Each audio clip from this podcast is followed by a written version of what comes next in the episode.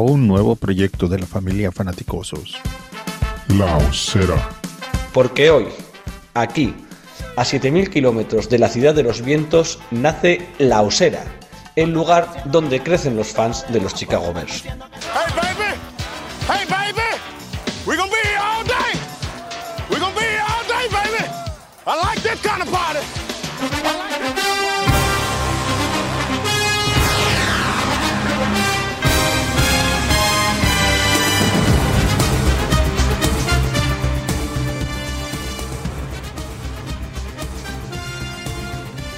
Narrador, escritor, jefe de prensa, relaciones públicas, consultor. Nuestro invitado de hoy, el primer invitado que traemos a la osera, fuera de la familia Fanaticosos, lo ha sido prácticamente todo en el mundo de la comunicación y la organización deportiva y más en concreto en lo relacionado con el fútbol americano. Director general de los Barcelona Dragons y parte de esa oficina de expansión internacional eh, de la NFL. Nuestro invitado se ha sentado en la mesa y no solo por cuestiones de trabajo con entrenadores, jugadores, propietarios, directivos y en general todo aquel que pinta algo en la NFL. Pero, y aquí me vais a permitir que me salga un poco del guion, si por algo destaca el invitado, yo creo que es por sus valores, por esa particular visión, esa particular manera de entender el mundo, esa paz que transmite y esa predisposición que tiene, y hoy lo, lo, estamos comprobando aquí con nosotros, para compartir su historia, sus conocimientos, sus anécdotas en torno al mundo de la NFL.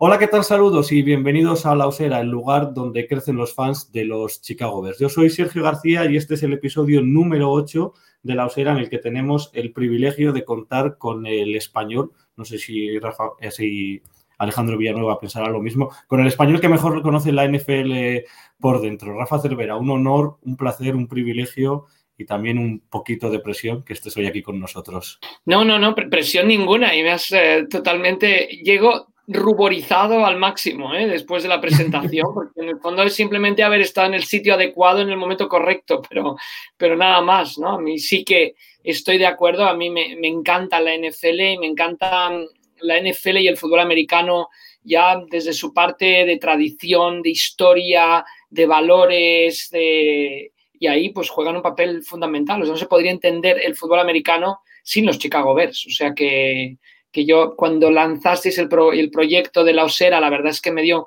muchísimo gusto ¿no? que hubiera un podcast vinculado a los Chicago Bears, más ahora con los Chicago Bears pues volcándose, yo creo que seriamente en el, en el mercado español, lo cual no, no es una amenaza, ¿no? sino que es, que es cierto y yo creo que por eso, pues enhorabuena por el proyecto y encantadísimo de estar aquí las veces que, que dispongáis y que pueda coincidirlo para estar un jueves a las 5, pues encantado, encantado de estar con vosotros. La verdad que es, es un placer enorme. Ya vemos que saluda el Serpico y Data, que es uno de los clásicos de vuestro Grande. podcast, el Capologies. Eh, te voy, tenemos más preguntas, también nos han hecho preguntas por Twitter, ya hay algunas aquí en los comentarios. Pero antes de nada, te voy a hacer yo la primera, así modo no Hadel, que no te dé tiempo mucho a, a situarte para perfecto, que te pillo desprevenido. Eh, ¿Cuándo y cómo se entera Rafa Cervera que los Chicago Bears tienen pensado elegir España como destino para esta expansión internacional? Sí, nos lo puede contar. Sí, sí, sí, por supuesto. A, a toro pasado se puede contar. Yo creo que alrededor de, yo no sé si es mayo o junio del año pasado, a mí me comentan que, que se hace este programa o que, la NFL tiene pensado hacer este programa de expansión internacional. La clave del programa es que se traslada a los equipos. La NFL siempre lo había hecho todo ella, ¿no? como una gran madre o como un gran padre que no deja a los hijos salir de casa y por primera vez eh, deja a los equipos que quieran. Hay mucha presión, obviamente, principalmente de los Cowboys, que siempre dicen, oye, que en México tengo un gran mercado y no me dejáis explotarlo. Y entonces se crea esta iniciativa internacional, que no recuerdo exactamente, son unas cifras, pero una, unas iniciales, pero no me acuerdo exactamente dónde va la H, dónde va la D, dónde va la M. Pero bueno, en realidad es para, crecimiento internacional de los equipos y mmm, les ofrecen siete mercados eh, los siete mercados con los que la NFL tiene mayor relación, lo cual no quiere decir que sean los siete mercados donde haya más seguidores de fútbol americano, pero sí con los que la NFL ha desarrollado más relación, Canadá, México, el Reino Unido, esos tres impepinables, pero después surge Alemania, donde la NFL hay que decir que sí, que, que está muy bien, pero que ha invertido mucho dinero, en España no ha invertido nada, en Australia, China y me dejo, y Brasil. Brasil, pues porque es un país muy grande y hay interés. Y entonces España queda como a un nivel de, de la, de la Europa League, ¿no? Donde está el escalón, ¿no? Barcelona, por ejemplo, ¿no? O sea, en la zona- yo, yo vivo en Barcelona, ¿eh? O sea, que me estoy riendo de mí mismo. Y, y entonces se le ofrece a los equipos escoger un mercado primario y un mercado secundario y los Chicago Bears eh, pues muestran un interés eh, muy grande por venir a, a España, ¿no? por, por elegir a España como mercado secundario y tenemos una entrevista con la gente encargada de los Chicago Bears de, de- de este, de este proyecto eh, para ver, ¿no? para convencerlos de que España puede ser un mercado apetecible para ellos. Y, ya está, ¿eh? tampoco más que nada hice simplemente como, como un interlocutor, eh, tuvimos una entrevista, ellos tenían algunas dudas, algunas cosas, y la principal, yo creo que la principal baza, o sea, la principal opción es que Chicago es una ciudad maravillosa, o sea, yo he tenido el gusto de estar ahí tres veces, además una ciudad que está como en continuo, con continua evolución, que no, no se detiene. Yo estuve ahí en el 92, que fui a ver a unos parientes míos mexicanos correr la maratón de Chicago en el 92 y del 92 al 2016 que estuve la siguiente vez, había pasado mucho tiempo y era otra ciudad, pero, pero increíble. O sea, el que vaya a Chicago, simplemente caminar por el centro de Chicago es una experiencia estupendísima, no tienen que ir a ni... Bueno, si van a partido de los Bears, mejor, ¿no? O de los Cubs, bueno. y, y entonces ellos piensan, ¿no? Que, que en- que en España hay mucho recorrido, puede haber mucho recorrido hermanándose con ciudades como, como Madrid y como Barcelona, un poco en ese orden, porque también yo creo que el, el estadio ¿no? del, del nuevo Bernabéu y todo esto, pues obviamente interesa en estos momentos muchísimo. Y, y después ya no, ya, no ya no supe nada más de ellos, pero, pero sí que cuando ya se anuncia el programa, que a mí me, me sorprendió que el programa comenzara ya, yo pensé que tardarían un añito y medio, la verdad, ¿no? O sea, que iban a lanzarse a finales de esta temporada NFL. Entonces contactaron conmigo y de la, de la oficina de prensa de la NFL para que les ayudara un poco a revisar la base de datos que tenían de periodistas españoles y tal. Y me dijeron, habrá uno, seguro un equipo, quizá dos interesados. Dije, bueno, uno son los Chicago Bears, ¿verdad? Uno lo conozco. Pero no le digas a nadie. Dice, no, no, no, se lo voy a decir a nadie, obviamente, hasta que esto, hasta que esto se anuncie. Y, y bueno, esa es la Eh, historia. Un poco. Luego seguro que, que salen más temas porque desde luego es uno de los, de los temas que, que tenemos que hablar contigo. Voy a ir presentándote a, ya a los miembros de la osera también para que ellos puedan ir haciendo sus preguntas. Eh, damos paso al gran Mario Peña, que supongo que lo tienes fichado en esa base de datos de, Por supuesto, por periodistas. supuesto. eh, Mario, todo tuyo. ¿Qué tal, Rafa? Yo, de hecho, a Mario me parece que le llamé en aquel momento. Sí. decirle sí. nada, un poco para, para ver cómo las cosas, creo. ¿eh?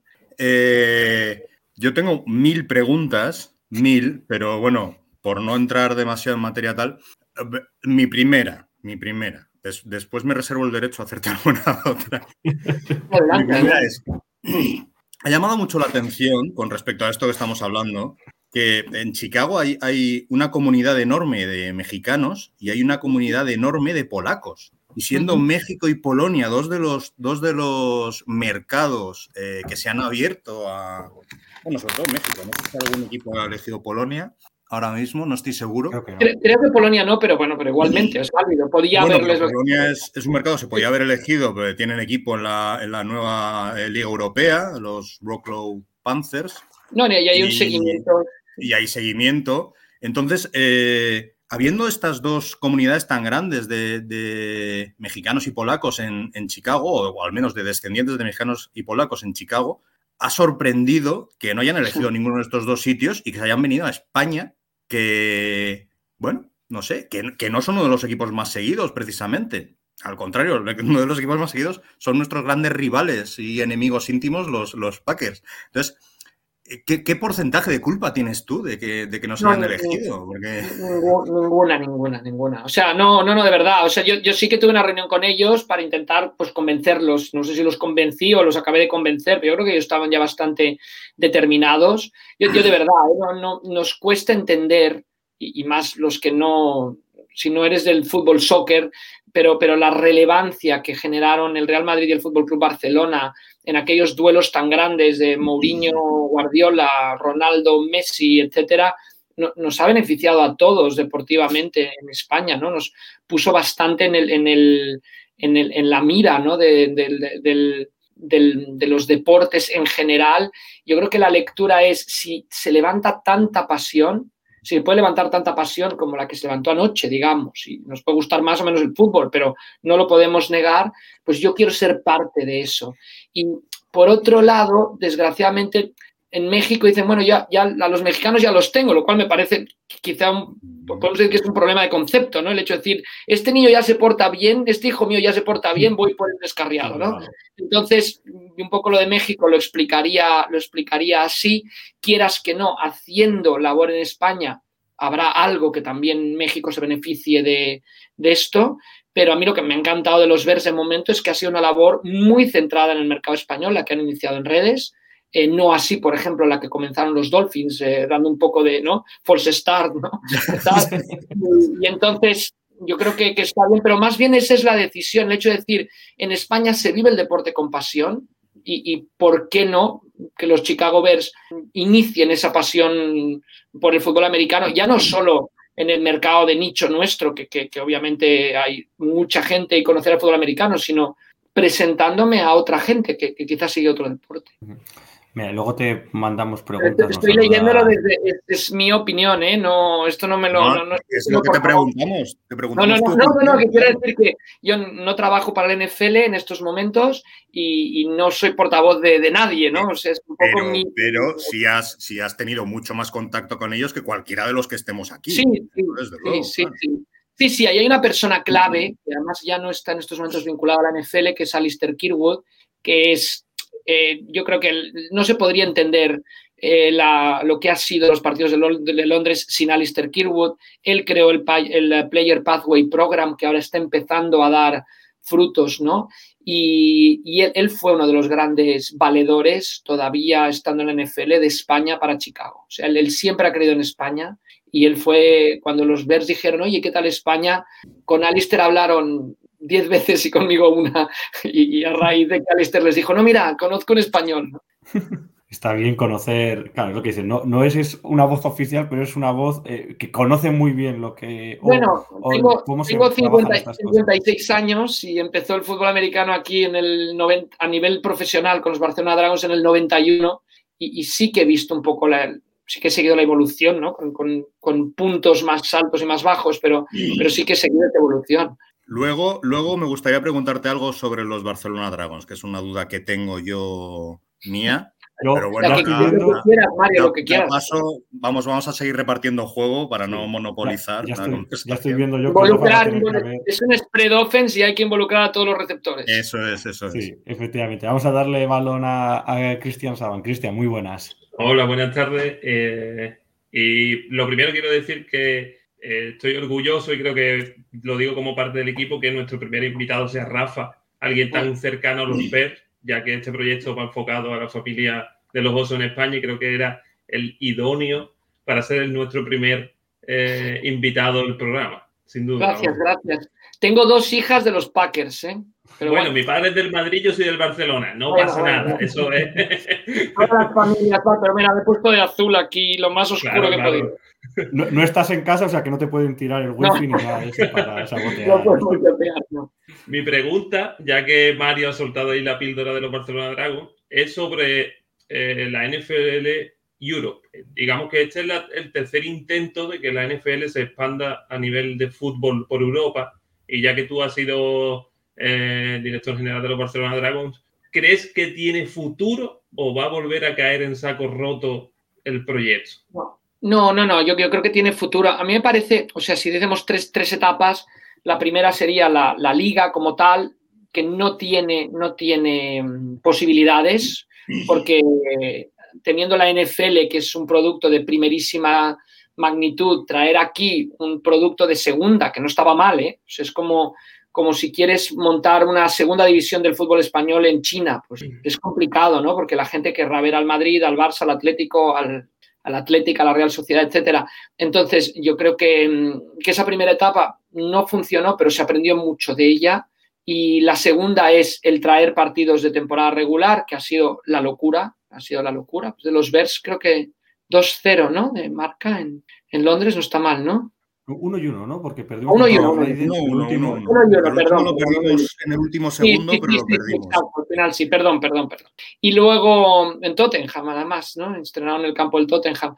Y luego, y luego esta que yo diría que no es más bien la tercera, sino como es la segunda parte de la segunda, ¿no? O sea, es decir, la NFL ha conseguido que los partidos de temporada regular tengan un seguimiento in- inmenso, llenando todos los partidos menos uno, que además fue un año que hubo un conflicto laboral y no se pudo promover desde el minuto uno. Pero ahora viene la segunda parte, o sea, los, los equipos quieren más. Hay algunos equipos, porque no todos entran en este programa, que quieren más y la NFL les dice, pues bueno, ir adelante, ¿no? Hacerlo, buscar que crezca en Europa. Y yo me parece que, que con las bases que se han sentado, con Internet, con, con, con la, los- las nuevas tecnologías que tenemos, las, redes sociales de- donde estamos haciendo este programa, yo creo que las herramientas son perfectas para que, para que esto sea un, éxito muy grande. Ahora, eso sí, dependerá de los equipos. O sea, yo creo que dependerá de los Chicago Bears de volcarse en verdad en España o de los Miami Dolphins de volcarse en España y de aprovechar. Es como si te dan la pelota, ¿no? Y, y es un screen, te están bloqueando, pero tú tienes que correr con el balón, ¿no? Estás, estás muteado. Está Sergio. muteado. Efectivamente.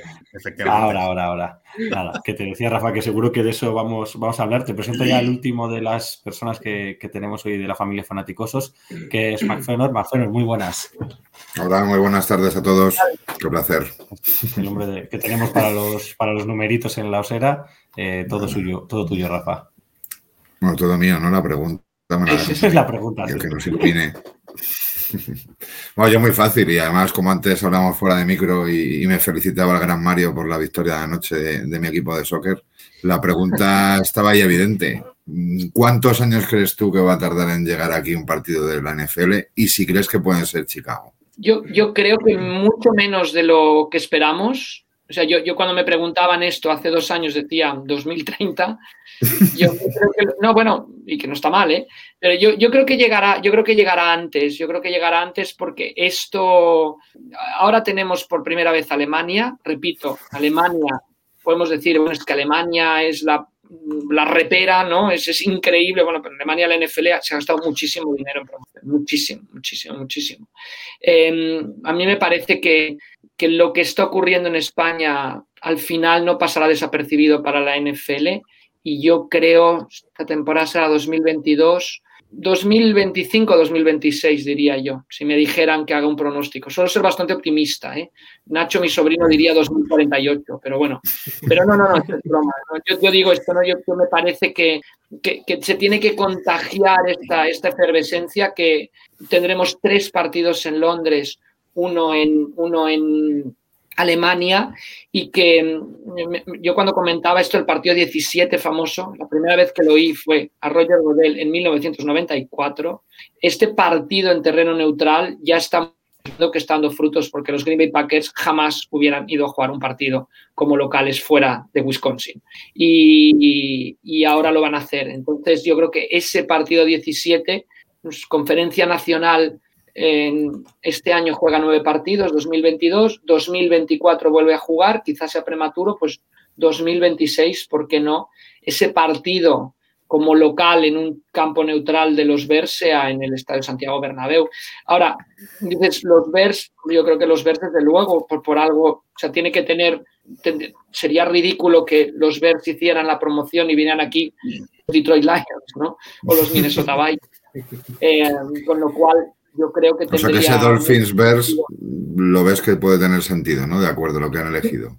Sí, no, no sé si los Dolphins, eh, si van a ser locales, por ejemplo, eh, y estamos hablando que, si os fijáis, ese noveno partido, la campaña pasada fue la conferencia americana, ahora es la conferencia nacional, ¿por qué no los Bears en el 2026 y los Dolphins como locales en el 2027? Eh, yo creo que, que todo esto como que tiene bastante, bastante mm, sentido. Los equipos querían, ¿eh? muchos equipos querían ya establecer esa jornada 17 em, como un campo neutral para todos los equipos.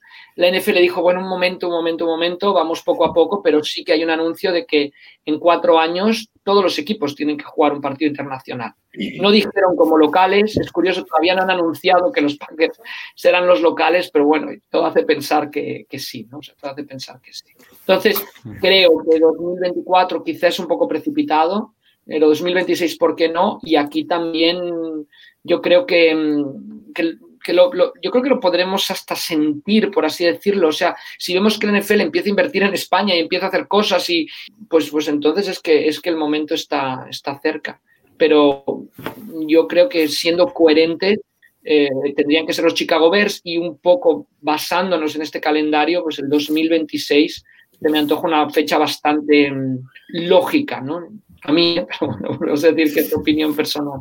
Vamos a. Yo, ya me he apuntado, eh, octubre de 2026, eh, todos los fines de semana bloqueados, por si acaso. sí, sería increíble, ¿no?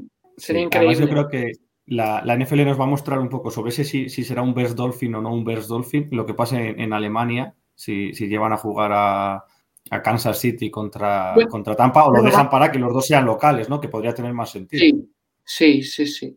Yo, creo, cualquier, formato, ¿eh? cualquier formato podría funcionar. ¿eh? pueden, pueden ir ahora los chips y el año siguiente ser locales también. Una pregunta rápida, ¿no crees que tenga que ver nada la publicidad que hizo eh, el Madrid de... No, no, no, no, esto es... Esto es anterior, ¿eh? Yo, yo, no, no, no. Yo creo que el Madrid simplemente es lo que está tirando es un guiño, ¿no? Está, está diciendo, oye, NFL, he visto lo que habéis, o sea, habéis gastado una pasta en el campo del Tottenham, gastarosla en el Bernabéu. yo, yo, creo que es más bien un guiño. De hecho, creo que primero salen los Steelers y los Cowboys, que es la Super Bowl de la temporada 96, y luego salen los Patriots y no sé quién es el otro que salen. Entonces, yo creo que el que hizo el diseño bueno, eran los equipos históricos de los años 70 y puso estos dos. Dije, no, no, mejor actualízalo, entonces salieron los Patriots. Pero no, no, no, yo, yo, creo que no, yo creo que no tiene nada, nada que ver. Desconozco, desconozco las conversaciones que haya habido hasta estos momentos entre el Real Madrid y, y la NFL, totalmente, las, las desconozco. Pero, pero no, no en, el, en el Bernabéu cuándo, voy a decir cuándo se juega un partido del NFL, ya no voy a decir si se juega, sino cuándo se juega un partido del NFL, no tengáis la menor duda que será un partido de temporada regular de verdad. O sea, el NFL lo que no va a volver a hacer, en, la pregunta que hacías, Cristian, dentro de esa primera iniciativa también está en la serie American Bowl, que les funciona como pretemporada bien al principio, pero que después los aficionados no son tontos y se dan cuenta que, que, si, que, juegue el tercer coreback, que eh, aquí dice, aquí hay algo raro, ¿no? Esto no funciona y va decreciendo el, número de público. La NFL, primero que no lo va a volver a hacer, segundo que los jugadores están hartos de la pretemporada y, si fuera por ellos no habría pretemporada, con lo cual, si os fijáis, la pretemporada juegan limitando mucho los viajes dentro de Estados Unidos. Imaginaos si era un partido de pretemporada Europa como se hacía antes Australia o a Japón. O sea, no, lo, veo, no lo veo coherente. Vamos a ir saludando, si os parece, que tenemos bastantes comentarios en, redes sociales, también alguna pregunta. Por aquí nos dicen que si sería mejor el, metropolitano. Yo creo que está claro. ¿Por qué no? ¿Por qué no? Sí, sí, no, desde luego, desde luego. ¿eh? O sea, no, yo, no, yo no, no, me cierro ni mucho menos al, al Bernabéu. Simplemente el Bernabéu es un estadio que me parece que se está diseñando, copiando un poco el sistema del Tottenham, que tiene hasta ese césped que sale y entra que, puedes jugar un partido de fútbol americano sin estropear el césped del, fútbol, ¿no? Que le pregunten al estadio de Wembley, que con eso ha habido siempre mucha, mucha una problemática muy grande. Entonces, si el Bernabéu es un estadio que se diseña para poder albergar fútbol americano, me parece que sería coherente, pero no, no es, obviamente el Metropolitano es un estadio fantástico y no, no se puede descartar, ¿eh? no, no en absoluto. Ni se, puede, descartar un acuerdo con el Atlético de Madrid o hacer cosas conjuntas, aunque se juegue en otro estadio, tampoco. Está todo abierto, ¿no? Pues, bueno, por supuesto, por supuesto. Yo creo que el NFL, mira, mira lo que hicieron en Alemania, ¿no? Que hubo como una especie de, subasta, ¿no? Entre Múnich, Frankfurt, Düsseldorf, a, ver dónde, dónde acababan yendo. ¿Por qué no se puede hacer algo así en, España? Decía que nos saluda gente desde, desde México. Eh, aquí un recadito de, de pico para, Mario y su, melena. y, te voy a mandar la primera pregunta por cambiar un poco el chip, aunque luego igual volvemos, de, de Nasle Briones, una de las voces femeninas de, los Chicago Bears allí en México, que nos saluda y nos pregunta qué necesidades ves para, para los Bears de cara al draft. No sé si, no sé si es fácil o complicada. No sé, yo de esto sabéis mucho más vosotros que yo, pero no, no, sé por dónde, por dónde habría que tirar, pero yo creo que la línea de ataque no estaría mal mejorarla, ¿no? Sí, sobre todo aquí, la, la, idea que tenemos, ¿no? sobre todo es un poco el, el interior de esa, Sí, yo creo, que, yo creo, que, además teniendo a Justin Fields y que lo vimos correr por su vida varias veces la campaña pasada, pues ¿por qué no mejorar esa, esa línea de ataque? Ahora, ¿quién y eso? La verdad todavía no me lo he mirado. Todavía estoy en modo final de temporada, no estoy todavía, estoy todavía en la temporada 2021. Vale, esta, es eh, esta, esta, es más fácil, esta de, de, Alexander, nos podéis mandar a través de YouTube, a través de Twitter y a través de Facebook las, las preguntas y le, hacemos alguna, no sé si nos va a dar tiempo a todas, que ya sé yo que no. Eh, ¿Qué te ha parecido este Big Bang de los, de los que hemos tenido, desde Carson West, Aaron Rodgers, eh, Russell Wilson? Y nos preguntan aquí si crees, y aquí tienes que decir que sí, no, si crees que llega el momento de, la revancha y de que ya que se queda eh, Aaron Rodgers en Packers puedan los Bears dar ese, ponerse por delante eh, de verdad no sé, en el terreno de juego, que no sea por la retirada de Rodgers, sí, o el cambio de equipo. No, no sé, yo me parece que los, los, Packers han hecho una apuesta muy determinada de presente. Creen que tienen un equipo, unos jugadores con los cuales, bueno, se pensaban en la Super Bowl, al final no lo consiguieron. Yo creo que hacen una apuesta de presente, como digo. Me parece que la apuesta de los Bears es más de, un futuro ¿no? De, a, un corto plazo, no, no un larguísimo plazo, pero es más de futuro. Entonces, yo creo lo importante los Bears es ir construyendo, construyendo en base al coreback que tienen, con un coordinador de ataque que viene además del sistema de los Packers. Y no, no, sé cuando llegue la hora de la venganza o qué es lo que ocurra, o quizá la venganza no, no la pueden cobrar los Bears contra Aaron Rodgers, pero, pero sí contra los Packers. Yo, me parece que, que, los Packers son favoritísimos esta temporada en la división y que lo importante de los Bears es, es ir, eh, es ir creciendo y, ¿por qué no? Habiendo salido eh, mucho talento de la, de la nacional, poder alcanzar los, los playoffs.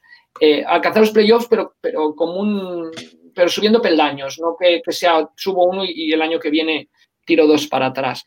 Um, en cuanto a los movimientos de los corebacks, yo me alucina esto. Yo creo que la NFL está pareciendo más a otros deportes en los que el hecho de tener un contrato no quiere decir nada. Y, y yo creo que eso por las implicaciones que hay con el tope salarial, pero a mí me sorprendió mucho todas estas negociaciones, todo el, el culebrón, la telenovela, como dirán en México, de Rogers la campaña pasada. Pensamos que iba a venir esta, al final no tanto. Eh, me ha sorprendido mucho lo de Russell Wilson, que salga, que salga de Seattle, porque yo lo veía muy identificado, lo había visto muy identificado, conozco mucha gente de los Seahawks o que ha trabajado con los Seahawks y la identificación con la ciudad, con el proyecto, creo que era muy grande, entonces me, me sorprende mucho. Y ya, en base a eso, lo de Carson Wentz me sorprende menos, porque yo creo que sí que, el, que el Carson Wentz el año pasado, sobre todo en cuanto a mecánica de juego, dejó mucho, mucho que desear y, y no me extraña en absoluto que, que Frank Reich haya buscado o que vaya a buscar otra manera, el encaje o no, pero que vaya a buscar otra manera. Vamos a abrir ronda, una segunda, ¿no? Ronda, ronda de preguntas, también de cosas que nos han ido llegando, preguntas que nos han dejado nuestros compañeros. Vamos con Mario y luego, y luego Cristian, venga. Yo te, te, bueno, quiero referirme a un par de preguntas que nos han dejado de, en Twitter, en nuestra cuenta de Twitter, arroba. Una, la primera fue de Wellness Rain, arroba Wellness Rain, poniéndolo fácil, y pregunta, ¿qué destacaría del equipo y cuáles piensas que, cuáles piensas que son sus principales bazas? De los yo destacaría. Yo, yo, si fuera aficionado a los Chicago Bears, estaría muy, muy contento de que vuelva un head coach con orientación defensiva. O sea, yo creo que los Bears lo que tienen que ser los Bears. No pueden ser los Packers ni los 49ers, tienen que ser los Bears. Y con ese clima, con ese viento, con ese estadio, con esa ciudad, hay que defender, hay que volver a una 4-3, hay que ganar la trinchera. Yo para mí eso es lo que más destacaría. También creo que es muy bueno tener un, entrenador que llegue nuevo, que haya traído un entrenador especializado en corebacks para dirigir el ataque y que pueda trabajar con Justin Fields. Yo creo que eso también es, es muy, muy, muy, muy destacable pero a mí me encantaría ver a unos Bears que, que, que sin que llevaran el, sin ver el color del uniforme, supiera que son los Bears a la hora de jugar. Yo creo que eso se había perdido un poco en las últimas temporadas y me parece que con Everflux se va a recuperar. No sé cuánto tarde, pero yo creo que se va a recuperar. Y eh, nos dejó otra pregunta, eh, Serpico, viejo conocido de todos nosotros, que iba un poco por eso. Eh, bueno, ha escrito aquí la Biblia, el, el amigo. Muy buenas amigos osednos. Aquí os dejo una pregunta para el gran Rafa Cervedra de cara al programa de esta tarde. Buenas tardes, Rafa. Siempre has defendido que la idea de que las franquicias deben seguir fieles al estilo que históricamente les ha hecho grandes. En este sentido, los Chicago Bears ha incorporado como nuevo head coach a un contrastado ex defensive coach, como defensive coordinator como Matt Everflux, yendo a contracorriente de los nuevos tiempos en la NFL, donde la gran mayoría de los head coaches tienen un origen o una deriva claramente ofensiva.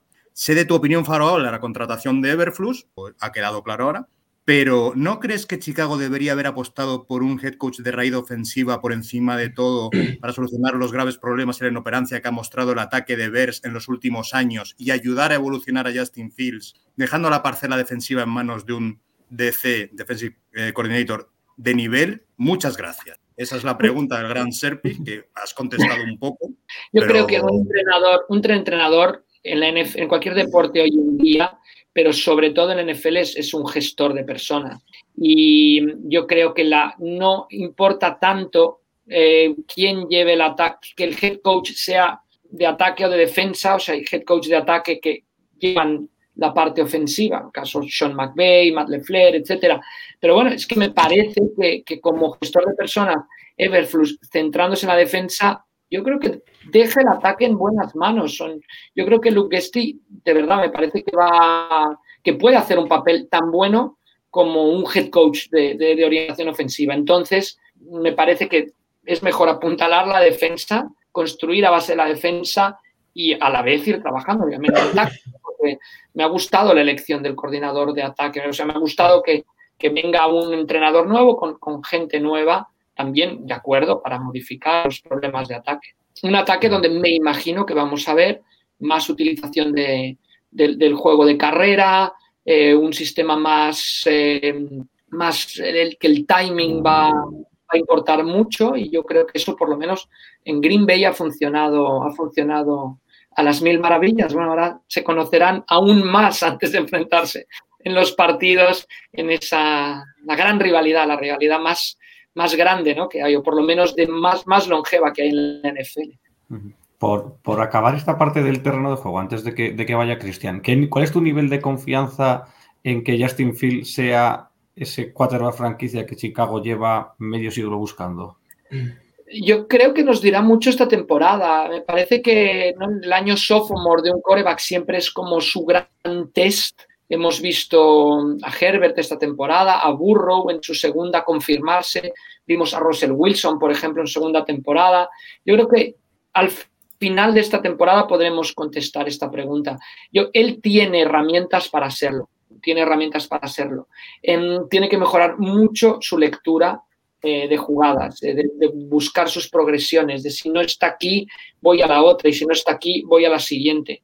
Y eso tiene que ser entrenado parece que lo echaron directamente a los Leones ¿no? en esta temporada y no a los de Detroit, sino a todos los de la NFL y que ahora el, trabajo de más de cadencia, más de decir, importan los resultados, pero importa más el desarrollo del jugador, que es lo que vimos en los Patriots a inicio de temporada con Mac Jones. Yo creo que tienen que buscar esto, ¿no? que ir, ir hasta en el plan de juego, ir metiendo las cosas poco a poco, poco a poco. Y cuando domino una, busco la siguiente. Y cuando domino otra, la siguiente. Así como Mac Jones, por ejemplo, el problema es su brazo, él está muy bien en lectura y en progresiones, en Fields es quizá al revés, o sea, físicamente está súper dotado para jugar en NFL y tiene que ir aprendiendo la parte más de, cerebral, por así decirlo, del juego, porque en college no lo necesitaba.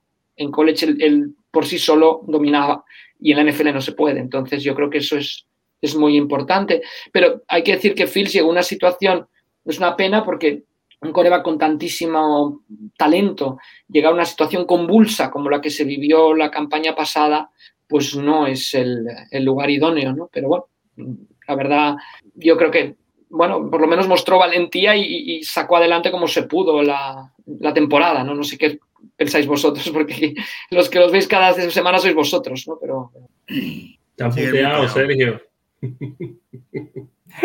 Perdón, que nada, te decía Cristian que le contaras tú nuestro nivel de confianza en Justin Field y ya le tiras tu, pregunta. Ah, no, a mí, me, a, mí me encanta, creo que es un jugador con mucho potencial, pero siempre y cuando mm, trabajen bien con él. Yo creo que esa es la, parte fundamental. Nagy lo tenía ahí, pero creo que para mí le hizo más mal que bien, pero bueno. Yo, mi pregunta no iba por ahí, iba sobre la familia Makeski. Tú que has estado viviendo dentro ¿Has visto que influya tanto en las decisiones deportivas como se dice? Sí, sí. Bueno, esa familia Halas, McCaskey obviamente están muy metidos en las decisiones deportivas. No sé últimamente cuánto lo hacen, pero sí. O sea, sí que estamos hablando de aquí de, una propiedad que, que, se mete mucho en las, en las decisiones del equipo, como puede ser eh, Pittsburgh o como, bueno, ya no digamos Dallas, Dallas come aparte ahí, ¿no? Pero, pero bueno, sí, sí, yo creo que es una familia de fútbol americano, no es una familia de otro negocio que se metió en el fútbol americano, sino es una familia de fútbol americano totalmente. ¿Qué piensas que va a pasar? La, la propiedad ahora mismo es de Virginia, eh, vamos, ella es la, parte de arriba ¿no? de, la familia. ¿Qué piensas que va a pasar cuando, cuando Virginia fallezca? Porque ya tiene una edad y se habla mucho de si tienen dinero para hacer frente, si... No, no, sé, no sé, yo, no he visto, yo no he visto que, no, sé si acaben vendiendo la franquicia, es que no, no lo sé, no lo sé, me cuesta, me cuesta evaluarlo, la verdad. Yo, yo creo que las asociamos, las, las franquicias se ha demostrado en Denver, por ejemplo, cuando murió el señor Pat Bowlen, en, diferentes lugares, ¿no? Que la, franquicia está muy, muy ligada al propietario, como todo, ¿no? las personas somos las que hacemos las instituciones, las instituciones por sí solas no son nada. Eh, no sé quién vaya a coger o si haya alguien en la familia que coja el mando, como han hecho los Rooney en Pittsburgh, por ejemplo, al dejar ya Dan Rooney el equipo después fallecer, pero dejarlo antes, quizás hizo un, buen papel Dan Rooney, ¿no? Que podría ser trasladado a Chicago de dejar, ¿no? Dejar en vida, digamos, dejar la, pasar el testigo, no es fácil, pero, no, sé si hay, alguien que pueda coger las, las riendas, espero que sí, ¿no? Porque es una tradición bueno, nos vamos hasta George Halas, o sea que, claro, no me pongo de pie porque me salgo de plano, pero, pero si no, estoy de pie no hablando de George Halas. Hombre, yo en esa ascendencia, a ver, o sea, lo primero el respeto, además creo que es que no sé si hay algún otro personaje de la NFL, porque yo creo que trasciende de entrenador o de jugador lo que fue Jalas o presidente, que tenga esas, esas letras en las camisetas de alguien. Pero ¿no crees que hacia dónde está virando ahora mismo la NFL y la profesionalidad en todos sus estratos directivos o sea, que yo no digo que esté bien que la propiedad pertenezca, evidentemente, a la propiedad y a los que tienen el dinero y los fondos, y, el estadio, las tierras. Pero al final, yo creo que al final dejar internamente toda esta parte ejecutiva y demás, como está ahora, oye, que está muy bien que el hijo del dueño vaya al aeropuerto, ¿no? A recoger al nuevo general manager y demás. Pero a mí me falta un punto que quizá veo en otras franquicias. Entonces la pregunta es, mm, a lo mejor es una pregunta vana, pero ¿No crees que en los tiempos que corren habría que intentar meter una capa ejecutiva entre medias de esta propiedad? Sí, no, desde, luego. Yo, creo que una combinación mixta, que, es difícil luego de trazarla, pero que si se traza y cada uno respeta las reglas del juego, puede ser muy beneficiosa. Es decir, el propietario involucrado, porque vale la pena que esté involucrado, pero oye, no te involucres tanto, ¿no? O sea, que tener un poco la parte ejecutiva, bueno, el problema que tienen en Jackson, que, que, es muy importante y, que muchas veces se hace con la mejor de las intenciones y con ganas de, de, sacar la franquicia adelante. O sea, no, no, el que se involucra un propietario yo creo que es, es fundamental, pero me parece que sí, como, como dices, tiene que haber una parte ejecutiva de profesionales que se encarguen de la, de la y que tengan la última palabra en, decisiones como traspasos, fichajes, salary cap, etcétera, ¿no? Porque si no, toda una estructura tan grande, a veces, la, si la decisión final queda en una sola persona y que quizá no es un ejecutivo, que quizá no domina del CAP o que quizá no domina, quiero decir, no domina el 200% del CAP, ¿no? Entonces sí estoy de acuerdo que, que pierdes ventaja, o sea, tienes una desventaja con otros equipos que, que tienen todo esto perfectamente estructurado ¿no? y que saben hasta la mínima la, gestión que van, que van a hacer. ¿Cómo afecta, Rafa, eh, ¿sigue siendo los Bears en ese, ese, primer estrato de la NFL en cuanto a propietarios, en cuanto a esas, eh, digamos, eh, liderazgo moral que tienen los equipos? No sé cuánto afecta los resultados en el campo, el, el, ser una ciudad tan grande como y un mercado tan grande como Chicago, el ser una familia histórica, ¿cómo se compensa eso dentro de, de, lo que significa cada equipo para la NFL, cada franquicia? Bueno, yo creo que mucho. Yo creo que para la NFL es muy importante tener equipos. Eh, un poco lo que hablábamos antes, me parece que Pittsburgh ha hecho siempre un muy buen equilibrio ¿no? en, ese, en, esa faceta de la parte familiar y la parte ejecutiva. Yo creo que, que lo, han hecho, que lo han hecho muy bien. Eh, yo para la NFL, mira, la, la NFL, todas las ligas, las otras tres ligas, grandes ligas eh, profesionales, el Major League Baseball, NHL y NBA, permiten que corporaciones sean propietarias de los equipos. En la NFL no, en la NFL la mayoría de las acción, del accionariado tiene que pertenecer a una persona, una familia, etc. Yo creo que esto ha mantenido una integridad muy grande en la NFL y muy positiva. O sea, Ted Turner nunca pudo ser propietario de la NFL porque el propietario era Ted Turner, era la CNN, o eran sus, bueno, no la CNN o como se llamara la productora que tal. Eh, yo creo que cuando ya se mueve tan corporativa una liga, pierde mucha esencia. Y yo creo que la NFL ha hecho un gran trabajo en mantener esta esencia y, que puedas identificar a un equipo o con una propiedad o con una manera de ser o con una manera de actuar o con una gran ciudad o con un, un estadio, un estado en que se produce mucho queso. O sea, yo, yo creo que es, que es muy importante, ¿no? Es esa, esa relación yo creo que es, es fundamental y yo es de las cosas que más admiro y que más me gustan de la NFL comparado con otras franquicias que, que, que, es igual que estén en, yo qué sé, en, en, voy a poner ejemplos porque la gente se va a molestar en otros deportes, pero da igual en qué ciudad estén y, y no, yo creo que, que, es muy bonita esa parte de, bueno, hablaban ahora que si los Bills se podían mover a, a Texas, yo, ¿qué van a hacer los Bills en Texas? Serán los bisontes, ¿no? Pero bueno, no, que, que no, es otro equipo, es otra cosa. Y yo creo que la NFL dentro de los cambios que han habido, porque han habido cambios, porque los propietarios han querido que los hayan, sí que han mantenido esa, esa integridad y creo que es, que es, muy, que es, que es muy, muy positiva.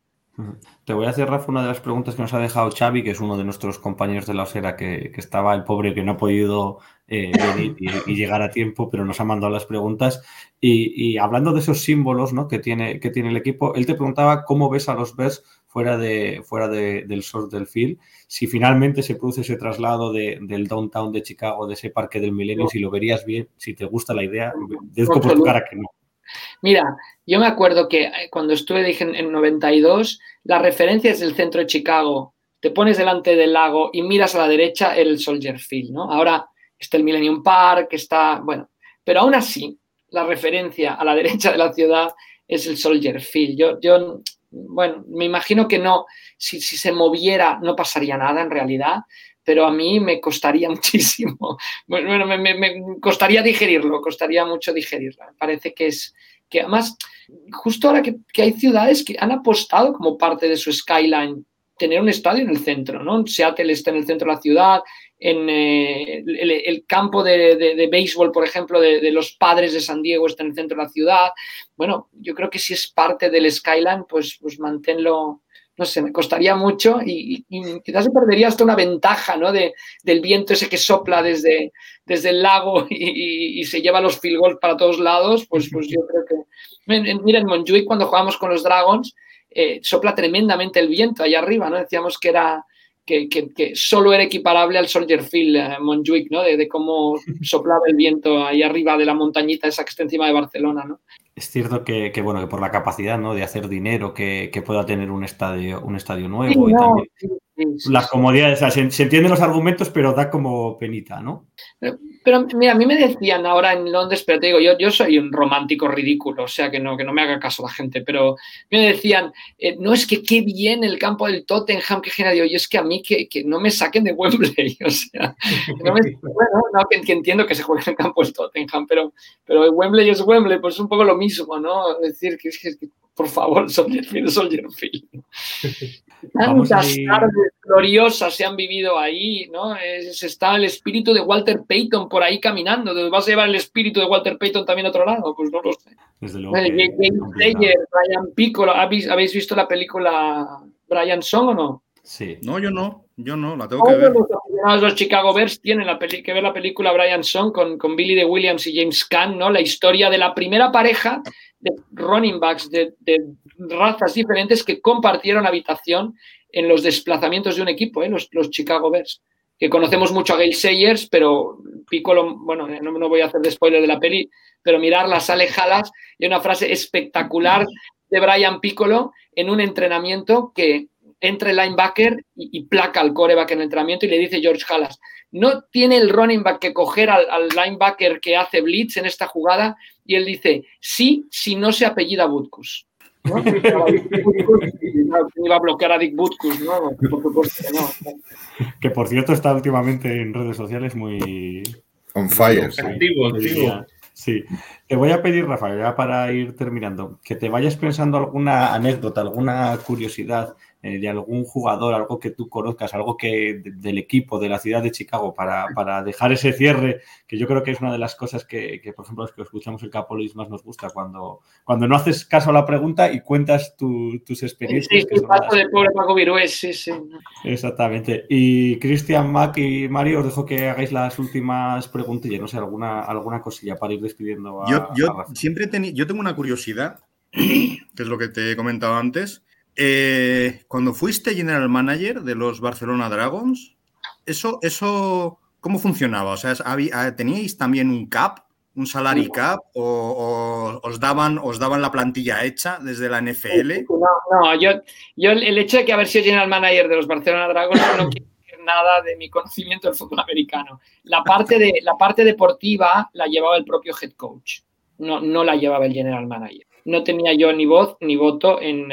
Qué jugadores fichábamos, sí que un poco con los jugadores españoles, sí que un poco con la decisión de fichar a Angoy, sí que participé yo en ella. De hecho, fui con él a, su primer, eh, al, clinic que hizo en Estados Unidos para aprender a chutar. Sí que tuve que ver un poco con el, traer jugadores mexicanos, con Marco Martos, por ejemplo, que lo fuimos a recibir al aeropuerto de Nueva Orleans, el presidente de la liga y yo, a recogerlo para, presentarlo antes de la Super Bowl del 90, pero, pero nada más, hasta ahí, no, no con la... Los jugadores americanos venían además cedidos por la NFL en unas cesiones bastante arbitrarias y poco equitativas y que podían un poco desviar al hecho de decir, oye, quiero, quiero que los Frankfurt Galaxy este año, que es la final en su estadio, y, los llenaban de jugadores, eh, pero no, no, o sea, el general manager no, no tenía yo me dedicaba a toda la parte que jamás funcionó, no. No, o sea, el tema marketing, prensa, etcétera, entretenimiento durante el partido, todas esas cosas eran las que, las que yo veía mm, y estaba encima de esos temas. Entonces ahora, me gustado, ¿eh? Si volvieran a hacer, me gustaría hacer una, una, beca con equipo y estudiar el CAP de arriba abajo y, y estar ahí en las decisiones de fichajes y todo. Tiene que ser apasionante no, no, te ves con autoridad moral de, irle corrigiendo a Ryan Pauls ahora las decisiones que tome. No, no en absoluto, en absoluto. Además, siempre opinamos, pero bueno, desde la distancia es muy fácil, ¿no? no, no, no, no, no, no, que, que no, no.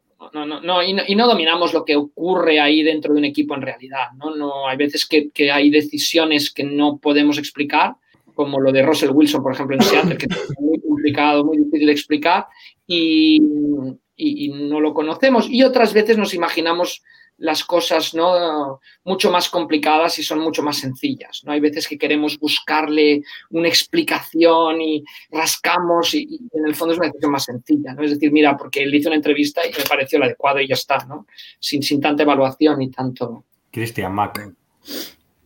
Yo, por ejemplo, quería preguntarte si todavía tienes conexión con esta nueva etapa de los Barcelona Dragons o estás desvinculado completamente. No, la, verdad tengo muy poca, prácticamente ninguna. Yo me parece, me parece, pero eso es, que, el, que el producto es, es diferente, es, es otra cosa.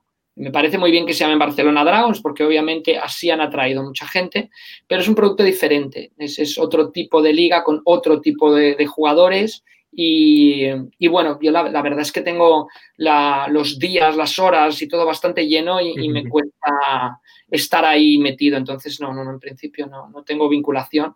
Pero tengo muy poca vinculación también con él o ninguna, con el fútbol americano local en España, que me sabe mal, pero es una cuestión de a qué le puedes dedicar el tiempo que, que tienes. Mac, no sé si tienes para ir cerrando ya esto.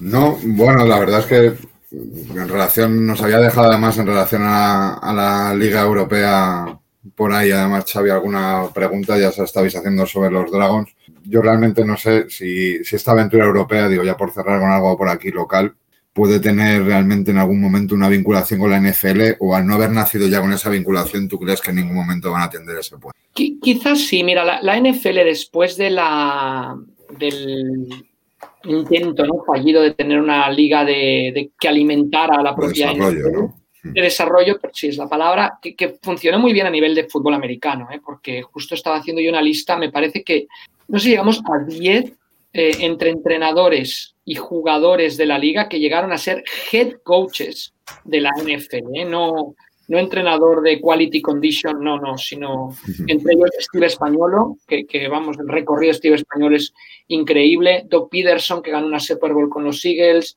Jay Gruden, el hermano de John, eh, que lo tuvimos de coreback en Barcelona, aunque cuando lo dije se rió y dijo no lo digas muy alto, eh, etcétera, ¿no? Entonces, la NFL me parece que lo que busca ahora, y pasó con esta Alliance Football League que no, que no prosperó, es el tema de decir, yo, te, yo no lo organizo, yo no me lo gasto, yo, pero bueno, yo te apoyo a ver si en algún momento podemos crear algún vínculo. Y me parece que eso es lo que va a ocurrir con la XFL, si vuelve la XFL, ¿no? De Rock presentando la Super Bowl.